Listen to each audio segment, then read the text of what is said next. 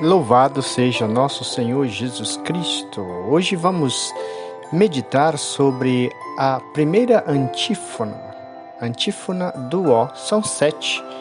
Tem uma bela devoção da igreja que reza do dia 17 ao dia 23 de dezembro as antífonas, chamadas antífonas do Ó, em preparação ao nascimento de nosso Senhor Jesus Cristo. Sete antífonas que nos lembram a plenitude de Deus, que é tudo em todos. Estas sete antífonas, é, as suas letras iniciais, formam, constitui o acróstico invertido chamado Erocras, que quer dizer amanhã estarei aí, amanhã eu chegarei. A primeira antífona é O Sapiência, a segunda é O Adonai, a terceira é O Radix Gesser, a quarta é Clavis David, a quinta é Oriens, a sexta é Rex Gentium e a sétima é o Emanuel. Sapiência, Adonai, raiz de Jessé, chave de Davi, sol que nasce é, Rei dos povos e Emanuel. A primeira antífona, então, esta de hoje é ó sabedoria. Então vamos ler a antífona e fazer alguns pequenos comentários. Ó sabedoria que saístes da boca do Altíssimo e atingis até os confins de todo o universo e com força e suavidade governais o mundo inteiro. Ó vinde ensinar-nos o caminho da prudência. Esta antífona está baseada em três passagens bíblicas. Ó sabedoria que saístes da boca do Altíssimo, citando Eclesiástico 24, 3 Saís da boca do Altíssimo e atingis até os confins de todo o universo, e com força e suavidade governais o mundo inteiro. Do livro da Sabedoria, capítulo 8, versículo 1. E, ó, vinde ensinar-nos o caminho da prudência, é a citação de Isaías 40, 14. Então, a primeira frase do livro do Eclesiástico, capítulo 24, tem como título este capítulo A Excelência da Sabedoria, sabedoria personificada. Jesus é a sabedoria personificada.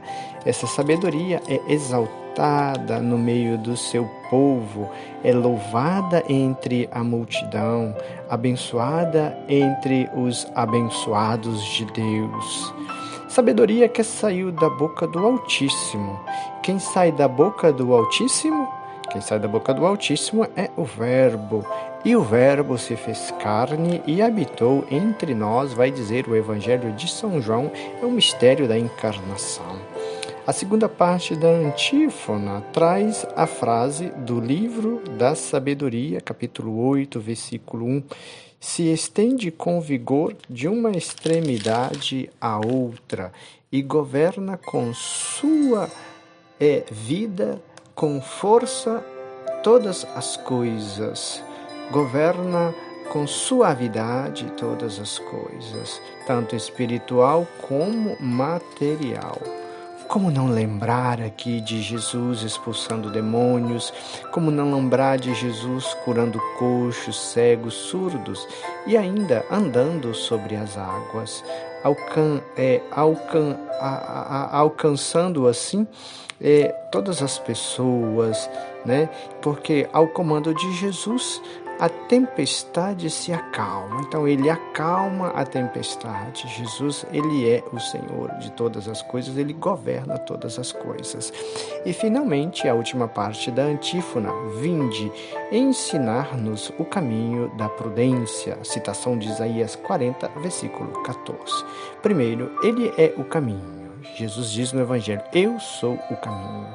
Segundo, ele ensina a prudência, o amor e a humildade, como nos fala Mateus 10, 16. Sede prudentes como as serpentes, simples como as pombas. Não julgueis e não sereis julgados. Perdoai e serei perdoados.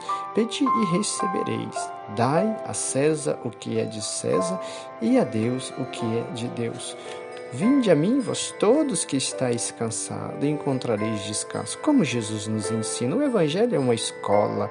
Nós aprendemos com Jesus, por isso ele ensina toda a verdade a nós. Prudência nos fala esta antífona. Prudência no relacionar com as coisas materiais e também prudência no relacionar-se com os irmãos.